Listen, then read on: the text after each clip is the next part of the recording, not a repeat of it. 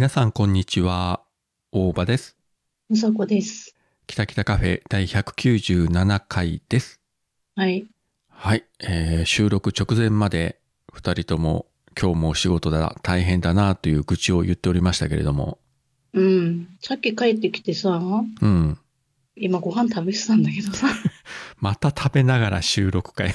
お腹空いちゃって。いや、いや、それは食べていいですけど、本当？ありがとう。あなた喋る気ないね、も え、喋る気はあるよ。う。あ、そうですか。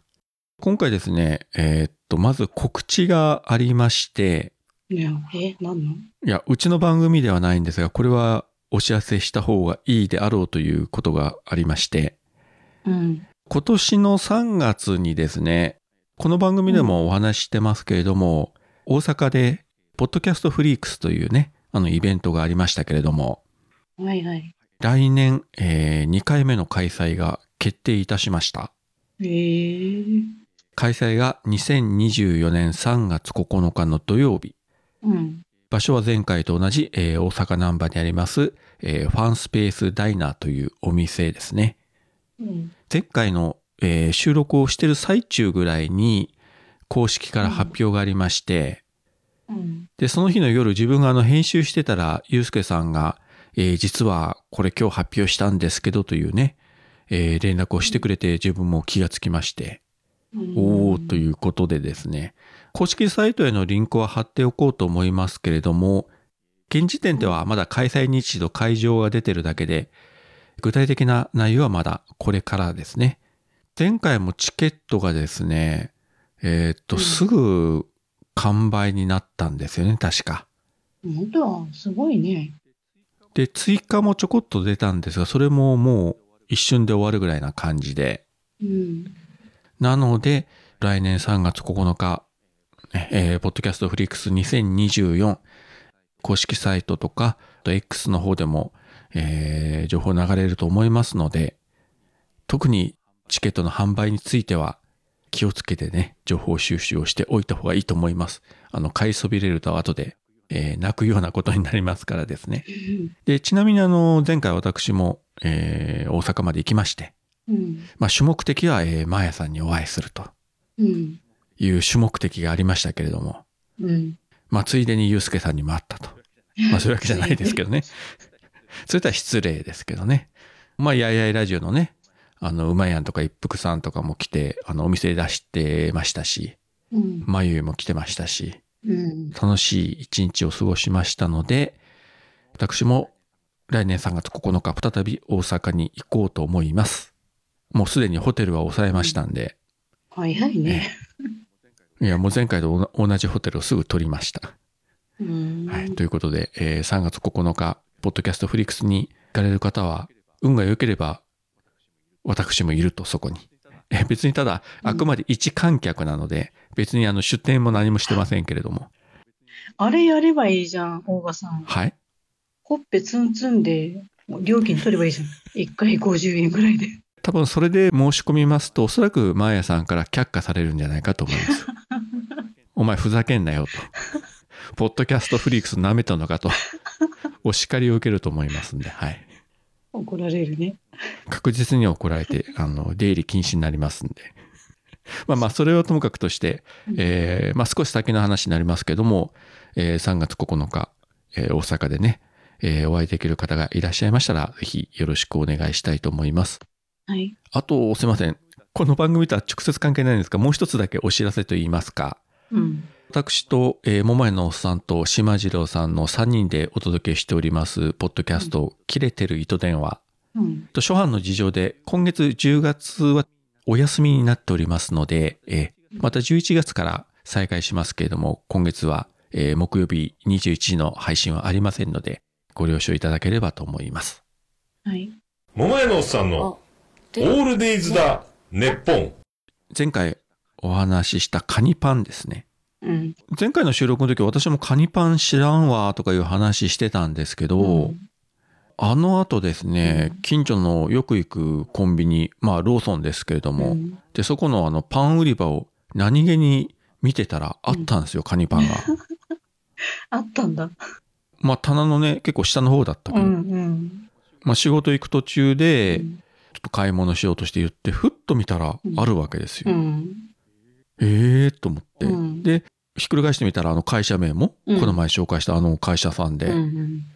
ローソンにあるっつうことは、それだとこれ結構日本全国にあるんじゃないかと思って。うん。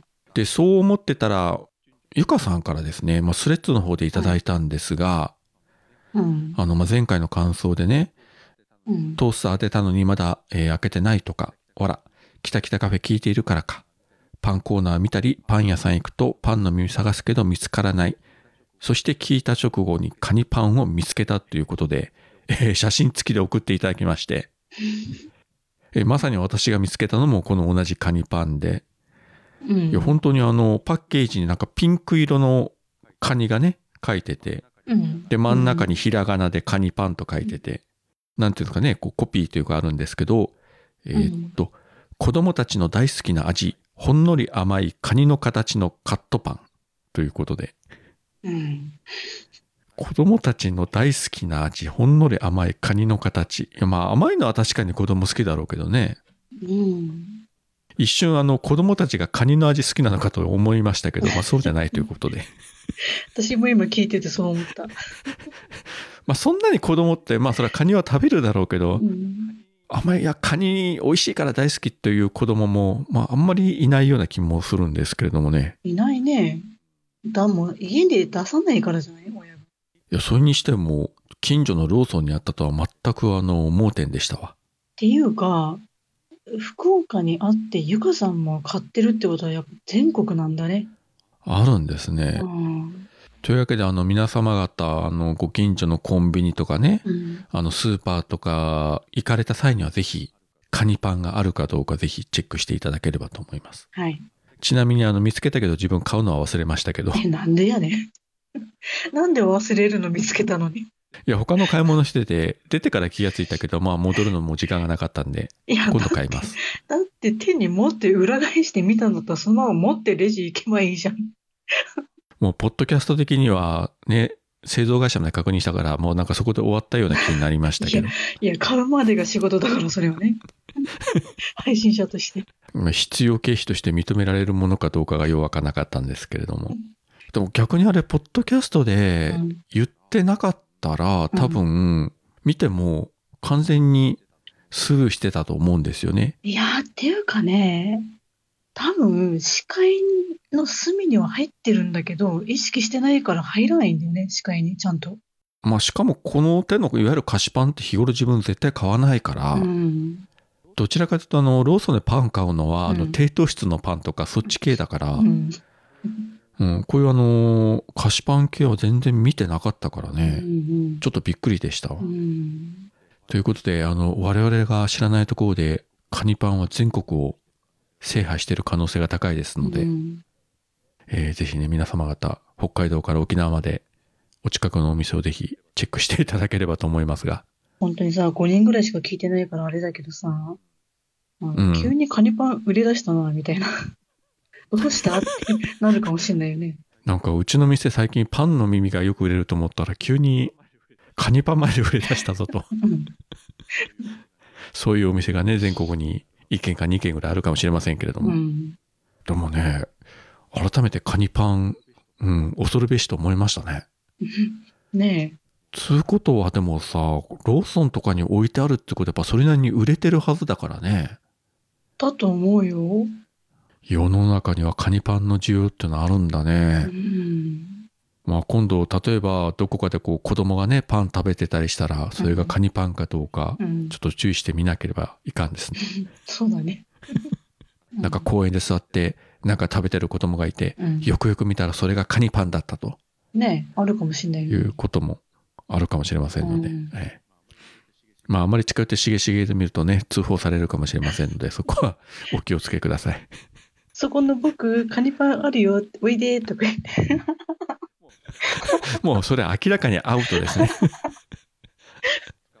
で、あの、捕まってニュースに出てね、動機はと聞かれて、いや、カニパンをぜひ味わってもらいたかったんです。そうそう、カニパンを子供が好きな、そう、甘いカニパン、子供が喜ぶと思ったんですと。やだよね、今捕まったらさ、来年還暦でさ、ねえ、そ仕事辞めるのにさ、手前で捕まるっていう。えしかもカニパンね。そうそう。やだよ。カニパンごときでうん、捕まってなるものかというね。まあ、ごときって言ったら怒られるけど。あーせめて退職してからやろう。退職金もらってちゃんと辞めてから。もう今の楽しみってさ、もちろん退職するのも楽しみなんですけどね。うん。60歳になるとね、うん大抵あの、どこの映画館もあの、シニア料金になるわけですよ。ん ?60 歳からそうなの？大体。うん。うちの近所のシネコンもこの前メール来てたけど、うん。会員様はシニア料金がうん曜日関係なく一律1100円ですと。へえ。もう月曜日以降が日曜日以降が、すべて1本1100円で映画が見られるようになるというね。いいね。まあ、あの、シネコンによってね、料金設定は違いますから、うんあれですけど、自分が一番行く近所のシネコンが1100円ということで、うん。もう楽しみで楽しみで。だってほら、うん今、普通の大人料金で今2000円するじゃないですか。そうだね。まあほぼ半額ですよ。うん。これはたまりませんぜ。映画行き放題だね。行き放題ですよ。まあ今でも行ってますけど、うん。今以上にですね、うん行き放題ですわう。ん決して還暦悪いことばかりじゃありません。はい。仕事いつまで ?3 月いっぱいってこと？3月いっぱい、今年度いっぱい。うん。うん、そうか。で、誕生日がもう3月なんですよ、自分はう。ん。うん。だから、60歳になったその月の月末で終了とう。ん。なるほどね。あとは映画を見まくるという、もう理想的なう、んえ、余生を送りたいと思います。腐っていくんだね。不女子じゃなくて不男子みたいな。失礼な。別にあの、家にずっと引きこもってさ、ね、ゲームばっかりやってるわけじゃないですから、ちゃんと映画館には行きます。ああ。行くよ、1100円なら行きますよ。いや。うん。そうだね。あとね、ちょっと遠いけど、うちから車で45分ぐらいのところに新しいシネコンがこの前できて、そこにあの、IMAX も入ったんですよ。うん。で、今まで IMAX で映画見ようと思ったら、うちからあの、福岡市まで行かなくちゃいけなかったけど、高速使っても片道1時間かかるんですよう。ん。そしたら、高速代もかかるわけですよ。うん入場料もかかるけどう。ん。でも、今度できたのはもう普通の一般道を通って45分だから、うん。非常にありがたい。先週もね、IMAX で映画一本見ましたけど、うん。まあそこもシニア料金が使えるようになると、えー万歳ですよ。ああ、いや、でもさ、すごいね。この時代に映画館できるって、なんか単純にすごいなと思った、今。まああの、大型のショッピングセンターの中に入ってる映画館ですけどうね、ん。あの、福岡県の飯塚市というところにできました。うん。まあ、夢タウン飯塚という大きいショッピングセンターの中の、えっ、と、シネマサンシャイン飯塚というシネコンで、うん。そこに IMAX レーザーの最新鋭の設備のやつと、もう一つ、えっ、と、なんか音響効果に特化した部屋がもう一つできてて、そっちはまだ行けてないんですけれども、うん。結構ね、まあ、飯塚というのも野方市の隣で、まあ正直田舎ではあるんですけどね、まあそういうところに、そういう最新鋭の設備のシネコンができたということは非常にありがたいですわ。うん。すごいね。これがあのね、都会の真ん中だとお客さん多いでしょうけどう、ん。まあ言うてもそんなに人口多くないところなんでう、ん。ぶっちゃけあの映画館空いてるわけですよ。うんだからゆっくり見ることができるという。なるほどね。まあ、あんまりね、お客が少なすぎるとちょっと、うん、不安にはなるんですけども、うん大丈夫かな気にもなるんだけど、うんまあまあね。60歳になってもというか、60歳以降はうん。今以上に多分映画館に通うことになると思いますね。いや、楽しいですわ、うん将来が。うん。いいね。そこまで頑張ってきたんだからさ、老後は楽しくね、送らせてもらうとね。いや、まあ、そりゃそうだよ。ご褒美、ご褒美。うん。ご褒美ご褒美。うんそれで100近くまで生きてたらね、すごいよね。すごいね。100まで生きててさ、まだね、自分でさ、映画見るぞっつって通ってたらすごいよね。もうそのうちフリーパスになるかもしれないね。もう映画館行ったら、あ、大場さんとか言って。そうそう、もう顔パスで。うん。あ、どうぞどうぞ、みたいな感じで。あの、席に名前書いてあるんでしょ、大場って。指定席。もうそこまでなりたいもんですね。ねまあちょっと無理かな。うん。配信するよ夜のゆいろく本当だべしいいんでしょうはい、配信するよ夜のゆいろくそれでは皆様聞いてみてねさっきまゆかさんの分も紹介しましたけれども、えーその他にも、えーと感想いただきましたのでご紹介したいと思います。はい。これはツイッターの方で、なおさんから2つ続けていただきまして、うん。えーっと、まず1つ目。きたきたカフェを今まとめて聞いています。うさこさんのお子さん、母のことをママって呼ぶの ?A ちゃんがいつ呼ばなくなるかなと考えていた今日この頃。仲良しだな、いいな。今日の名を聞いてすごいってさ、100歩譲って目が覚めるのであれば良きです。そして2つ目。オール電化の家に住んでいた時に電力を見える化していて、いろいろ調べたので、この場を借りてご報告します。トースターやオーブン、ケトルは電力すごく使えます。そんな中、炊飯器は要注意。炊飯ボタンを押した直後より、炊飯中に電力を使うので、途中で落ちる可能性が気をつけて、といただきました。ありがとうございます。ありがとうございます。まあ、ケトルなんかそうっすよね。もうあっという間にお湯が沸くから。うん。そうか、炊飯器もそうよね。炊飯中に、そうか、どんどん火力を高めていくからね。うん。そうね。まあ、うちなんかは炊飯器って前の日の夜セットして予約ボタンを押してうん。朝炊き上がるようにするからまあ他の家電ってあんまり使ってないんでうん。まあそれでこう落ちるってことはまあないんだけどね。うんうん。まあ、昼間あれこれ使ってって一気にやろうとすると確かに、うん、エアコン使っててテレビつけてて電子レンジつけてとかうんやってるとパスっていく可能性はあるわね。いやー、私、あの、まあ、炊飯中にはなったことはないけど、うん。あの、オーブンでさ、パンを焼いてる途中で、バツッと落ちたことは何回もあるんだよね。何回もか。何回もある。パン焼いて、このポチって押した瞬間じゃないんだよね。なんか、ちょっとしてから、バチッと止まってさ、いや、今焼いてる途中やん、みたいなさ。まあ多分、スイッチ入れた直後よりもだんだん電力の消費量が上がっていくということなんでしょうね、きっと。うん。火力を強めるために。うん。そういえば、前回そのトースター当たったけど使ってないという話やったけど、うん。はい。その後は、その後？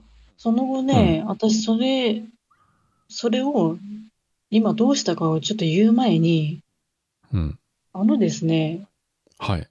昨日、おとつい、おとついかな？私、あの、ポチってたものが届きまして、はい。電子レンジがようやくうちに、我が家に来まして、ついに、ついに、引っ越して何ヶ月経ちましたかね？4ヶ月、5ヶ月ぐらい。ようやく、5ヶ月経ってようやく人並みに電子レンジが。ああ、長かったね。よう頑張ったね。ね、あの、チンしてできるやつも全部お湯を沸かして温めてさ、やってたわけよね。いやいやいや、お疲れ様でございましたよ。うん。で、ね、うんあの、戦前みたいな暮らしをしてた我が家ですけど、はい。トースターも来て、電子レンジも来て、ちょっとなんか、平成ぐらいまで来たけど、まあ、それで平成って言っていいかどうかようわからんのだけど、え？昭和？平成？令和？まあ、なんでもいいけど。戦後すぐが高度成長期ぐらいになったっていう感じですか？本当？え、そんなもん？本当？私的にはだいぶ、だいぶ令和な気がするけど。いや、電子レンジは昭和の頃からありましたぜ。まあ、そうか、うん、そうか。そうよ。ありましたよ。で、そんな我が家ですけど、はい。あの、トースター、まずトースターね。トースターね、あの、箱に入ったままです。まだ出してないんだよね。ちなみにその届いた電子レンジはそのトースターとかオーブン機能がついてるやつ？ちょっとね、本当に電子レンジ単体なの。なるほど。であればトースター使い道ありますわね。あるある。うん。なぜ開けてないのかというとやっぱりブレーカー対策ですか。うん。それもあるし、あのね、え、さすがに電子レンジがさ、箱もでかいからかさばるし、うん。中身取り出して、まあ箱を畳んで、あれしてさ。うん。だけど、あの、うん。我が家はさ、あの、何にも家具も何もないわけですよ。はい。あの、冷蔵庫は買ったんだけど、ちっちゃい冷蔵庫ね。うん。冷蔵庫の上にこの電子レンジ乗っけたら大丈夫かしらと思って乗っけれないわけよ、怖くてね。うん。そうすると、地べたに置いてあるわけ、今、電子レンジね。ポイッと。ちょっと、ちょっと待てよ。さすがに地べたというか床の上に置いてるの電子レンジ。だって置き場所ないんだもん。いや、置き場所ないんだもんって言われてもさ、あまり床の上に電子レンジ置いてるっつうのも見たことがないっていうか、多分ないと思うよ、ほとんど。だって棚もないんだよ、一個も。冷蔵庫の上に置いてもいいんじゃない？え、潰れないの？結構重いよ、電子レンジって。それは思うけど、小さいというでも比較すれば多分冷蔵庫の方が重いんじゃないの？いやいやいやいや、あの、冷蔵庫の上のこの屋根、屋根っていうかさ、あれってよ、大丈夫？頑丈いや、もちろんそれは重量制限っていうのはあるだろうけどさ、うん。まあ、それは説明書を読んでいただいた方がいいと思いますけど、だって今乗っけて冷蔵庫壊れたら私もう無理やで。冷蔵庫なくなったら今。いや、とりあえずそこは説明書を読んでいただいて、まあ、もし可能であればうん。載せた方がいいでしょうし、ダメだとしても、でも床の上にレンジ置いてたら逆に出し入れがなんとなくしにくくない？そんな低い位置にあると。うん、っていうかまだ使ってないからね。あの、コンセントも挿してないから。出しただけなんだよね。あ、そうですか。うん。なんかそんなのが多いよね、君の家は。多いね。あの、あのね、とりあえずコンセントがさ、やっぱ、何、ワンルームってこんなもんか知らないけどさ、少ないじゃん。あ少ないんだよはいはい。だからさ、なんか、あの、何？いっぱいこう、コンセント挿せるやつあるじゃん？電源タップ。うん。あれ、家にあるんだけど、それじゃ全然足りないわけよ。あの、買い直してさ、うん。買い直したんだけど、買い直したまま、その電源タップも袋に入ったまま置いて、ポイって置いてあるから、何それ？そのもん袋から出して差し込むだけじゃん。何の設定もいらないでしょ。そうそう、あ、やろうと思うんだけど、なんか、今度の休みでいいかなとか、ちょっとめんどくさいな。疲れたなとか思って。結局なんか買ったはいいけれども、それが使われないまま、だんだん山積みになって、最終的にはあの、いわゆるゴミ屋敷になっていくというパターンですか、それは。いや、ゴミっていうか、使えるけどね。あの、使おうよ。使わない家電の山になるっていう。使えるけど使わない家電の山作ってどうすんだよという感じですけれども。ね、お金払って買ったんだから。うん、使う。少なくともあの、次の収録の時までには、うちゃんと電源つないで、いや、えー電子レンジで。で。うん、いや、あのね、もうどうしようと思って、なんかさ、電源タップ買ったはいいけどさ、なんかね、この配置がさ、冷蔵庫とかなんか届かなくってさ、え、どうしようと思って、どこに置いたらいいかちょっとすごい悩んでさ、コメントのしようがないというか、何と言いますか。うん、なんかこう、あのね、壁のついてるあのコンセントに挿して、うん。冷蔵庫も電子レンジもトースターもこううん全部使えるようにするには、うん。しようと思えばできるけど、そしたら私が家の出入りができなくなるから、どんな配置ちょっと無だそれ。理だなと思って。そういう配置だからちょっと厳しいなって。うん、家から出らんなくなるなと思って。あそこはね、よくよく考えて、もうせっかくね、高いお金払って電子レンジ買ったんなら、ちゃんと使えるようにしないと。本当にね。でも、やっぱり床の上に置いたままだと使いにくいような気がしますけどね。うん。で、あの、多分ずっと前の話だからお忘れかと思いますけど、はい。炊飯器は私買ったんですよね。使ってないっていうね。あれですね、プレゼントにしましょうかとか言ってたあの炊飯器ですうね。ん。あれもね、結局まだ、あれからもまだ一回も使ってないんだけど、じゃあ君の家は何それ？まあ冷凍庫は使ってるだろうけどさ、それ以外使ってない家電ばっかりじゃん。使ってない。洗濯機も外に置いたままだからね、使ってなくてね。置いたままあの音がするからなんとかかんとかで結局使ってないんでしょ？でね、あの、汚れがね、あの、洗濯槽クリーナーを使用しようと思って、でもめ、なんかめんどくさいからいいかなとか、手洗いでいいかなとか思って。もう、どれもこれも二言目にはめんどくさいで終わらせるんだから、いやもう手、なあね、手洗いでなんとかなってるからまあいいかとか思って。どなたか、あの、うさこの家に行って、うん。ちょっと家の中を片付けてもらえませんかね？片付けっつうか、この、行き場のない電子家家電たちをどうしたらいいのか。そのね、炊飯器も置き場所がなくて、地べたにポイッと置いてあるんですよね。なんかそのうちさ、もうベランダに洗濯機と電子レンジと炊飯器が並んでるような気がしますけど、いや、さすがに並ばない。それはさすがに並ばないよ。置き場所がないし、洗濯機使ってないならもうこの洗濯機の中に入れちゃえとか言ってさ、うん。あ、で、洗濯機なかってこと？もうただの物置とかする、あの洗濯機だよね。あのね、言うても私そんな、そんなにね、荷物持ってきてないから部屋の中には物がないんだけど、うん。あの、な、な、なさすぎるんだよね。棚とかさ、その収納場所がなくて、置き場所がなくて、全部地べたに並んでるって。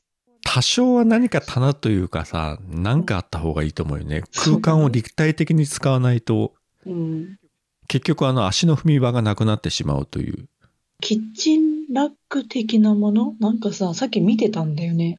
うんうん。冷蔵庫の上に、こう、電子レンジ置いてとか、トースター置いてとか、そういううん、うん。棚ね。自分でこう、組み立てるやつね。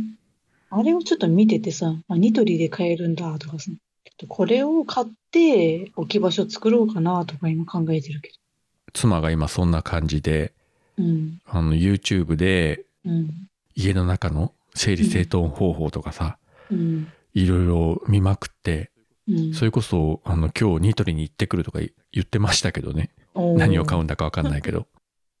世の中にはこんな便利な動画がたくさんあるんだね。YouTube すごいとかいうことにうん。力を込めて言ってましたけど。気づいたんだね。YouTube の凄さに。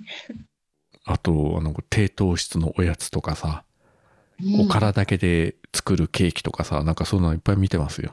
ああ、いいじゃないですか。で、さっきそのおからと何かだけで、あの、まあ、ケーキもどきみたいなやつ？混ぜても電子レンジでもう5分チンするだけでできますとかいうの。うん。あの、試食してっていうんで、ココアかな？入れてるやつで、うん。まあちょっとこう苦味があるような感じのやつで、うん。自分的には全然 OK なんだけど、うん。まあいいんじゃないとか言ったらさ、その反応がね、うん。なんか気に食わないみたいで、うんもうそんなこと言うんだったら、今度、前さんに会った時に言いつけてやるから、と。何それ。なんで？なんかね、他の局面でもね、何かあった時にね、うん。二言目にはね、うん。前さんにね、今度会った時言うからね、とかさ。何それ。いや、確かにうちの妻は前さんと仲いいけどさ、うん。何かあるたんびに前さんに言いつけてやるっていうのはさ、なんだよ、それはと思って。すごいね。まあ、あの、前さんに対しては絶大な信頼を寄せてるみたいですけどね、あの人は。いやー、なかなかね、でも世の奥様方がそんなさ、他の女性に言いつけてやるとかなかなか言わんで。俺もそう思うけどね。うん。あの、別にあの、前さん、うちの、あの、母親じゃないし、うん。うん。お母さんみたいだ。怒られるで、そういうこと言ったら。言うてもあの、前さんってね、まあ、素敵な大人の女性ですけれども、うん。実年齢的には私や妻よりもずっと若いですから、う ん怒られますよね、お母さんとか言ったら。と話がだいぶね、それましたけれども。で、えーっと、次にいただいた、えーっと、ハッシュタグの方でですね、これはアポロさんからですね。はい。令和5年10月4日拝聴した Apple Podcast 番組ハッシュタグリスト丸4の中に、えー、きたきたカフェ入れていただきました。ありがとうございます。ありがとうございます。えっと、ゆかさんの分はさっきご紹介したので、今週はこういった感じですね。はい。カニパンのインパクトが強烈でしたけれども、うん。次見かけたら、え、買って帰りたいと思います。はい。ぜひ。で、食べて甘いでしょうね、きっと。うん。そんなに甘くないよ。私も買ったけど。食べたけど。あ、そう。うん。まあ、スポーツジムとか行って、まあ、少しずつ今痩せてきてるところなんで、甘いものは食べないようにはしてるんですけどね。いや、あのね、本当にほんのり甘い感じ。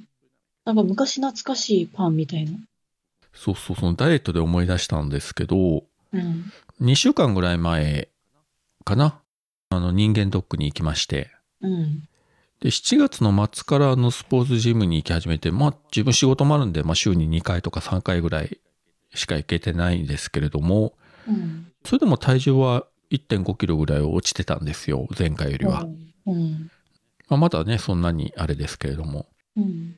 で、こういろんなね、血液検査とか、全部し終わって、最後にこう先生とこう問診っていうかね、うん。あれがあるんですけれども、うんまあ、今回あの担当してくれた先生が、まあ、女性の、まあ、多分40前後ぐらいのうん。女性の先生で、ここは大丈夫ですねとかね、まあ、血圧とかまあ問題ないですねとか、うん。レントゲンもいいですねみたいな話して、で、一応最後にじゃあちょっと聴診器こう当てさせてくださいというのがありまして、前とあと背中の方と、うん。こうしてくれたんですけど、その、まあ、胸の方をこう聴診器でこうポンポンするときに、大胸筋だいぶ鍛えてますねと言われてですよ。ええ一応筋トレも少しやってるから、まあ、そんな本格的なものじゃないけどね。うん。生まれてこの方、女性から大胸筋を褒められたこととか一度もなかったんで、えーでもわかるんだ。すごいね。うん、もちろんあの、服というか、あの人間ドックだからあの向こうが貸し出すガウンみたいなのね着てたんで、うん脱いだわけじゃないけど、その上からでも、えー触ってわかるんだと思って、うん。ついついね、顔がにやけそうになりましたけどね。いいんじゃない？にやけても。いいんですよ、触ってもとか言って。えーその場ですぐ通報されます。まあ今日もね、実は夕方、ちょっとジムに行って少し、小1時間ぐらい運動はしてきたんですけど、まあ毎日はね、行けないんで、うん。あれだけど、まあやっぱりね、まあ還暦の話もしましたけど、もう体力的にはね、どんどん筋力も衰えるんで、うん。少しはやっぱりやっておかないと、本当にね、やばい状態になってる、まあそういうところもありまして、今気をつけてはいるんですけどね。うん。次、大場さんに会った時にさ、筋肉ムキムキだったらちょっと嫌だね。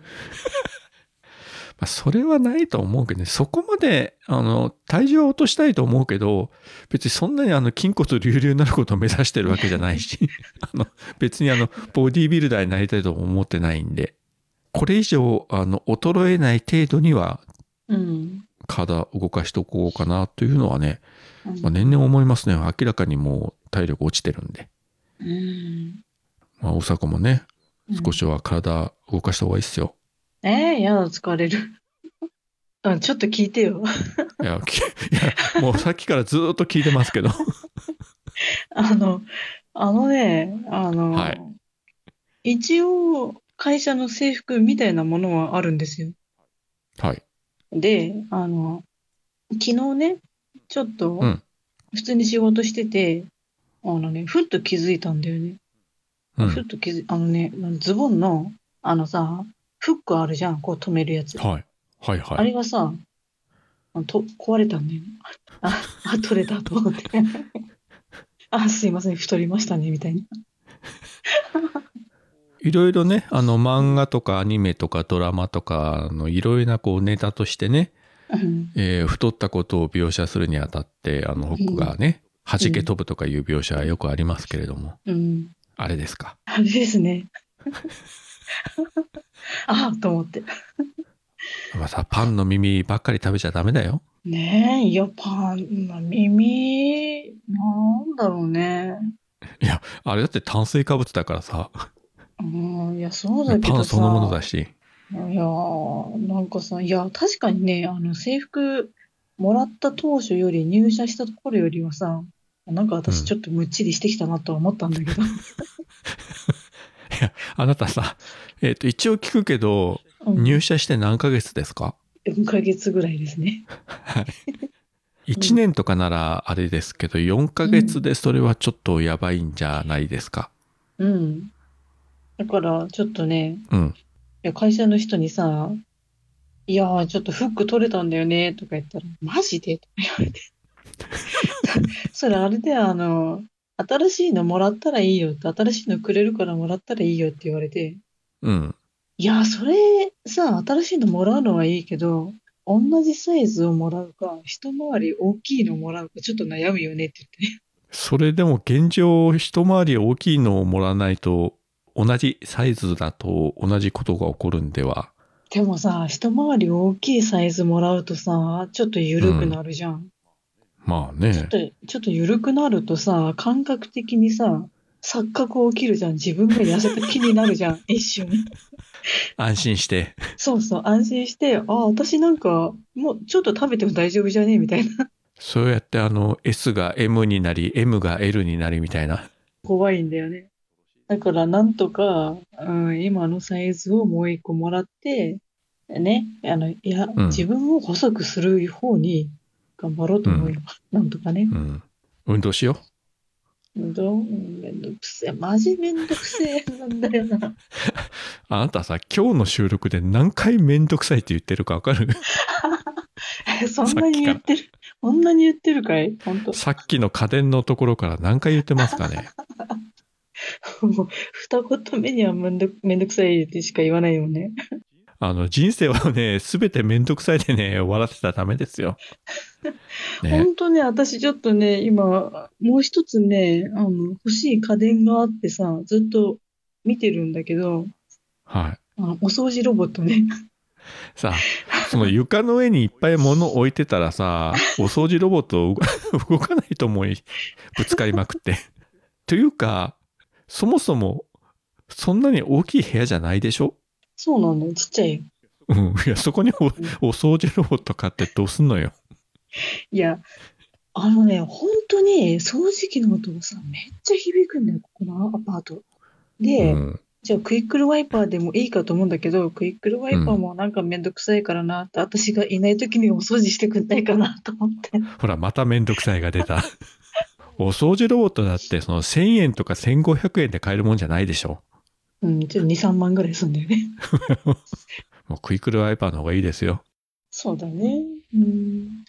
その狭い部屋で床の上に電子レンジとかいっぱい置いてるのにさ、お掃除ロボット買ってもお掃除する場所ないじゃん、うん、そう思う。よく買おうと思うよな、それ。いや、なんかね、インスタで見てると、あ、なんかいいな、うんかっこいいと思って。でもあれ使ってるの大体やっぱり戸建ての人がさ、リビングこういう掃除して和室も掃除してみたいな、そんな感じじゃないの？そのね、大体ね、あの、掃除、一人で掃除するの大変だから、広くて大変だから、つって買うんだよ。ワンルームマンションで使ってるような人っていうのは多分いないんじゃないかね。うん、いないと思うね。まあそれでも買いたいというのであれば、まあお止めはしませんけれども、そうだね。うん、うん。でも買ってもなんかセッティングするのがめんどくさいとか言って結局そのままになる気が多分にしますが。なんか動かないんだけど、もういいや、みたいな。で、そのうち、えー洗濯機の中に入ってるみたいなね。うん、もう何でも洗濯機に放り込むって。もうなんか、あの、ドラえもんのポケットみたいな感じに何でもかんでも洗濯機の中入れちゃえみたいな。もうちょっと、うん。生き方を考えた方がいいと思いますよ。そこ？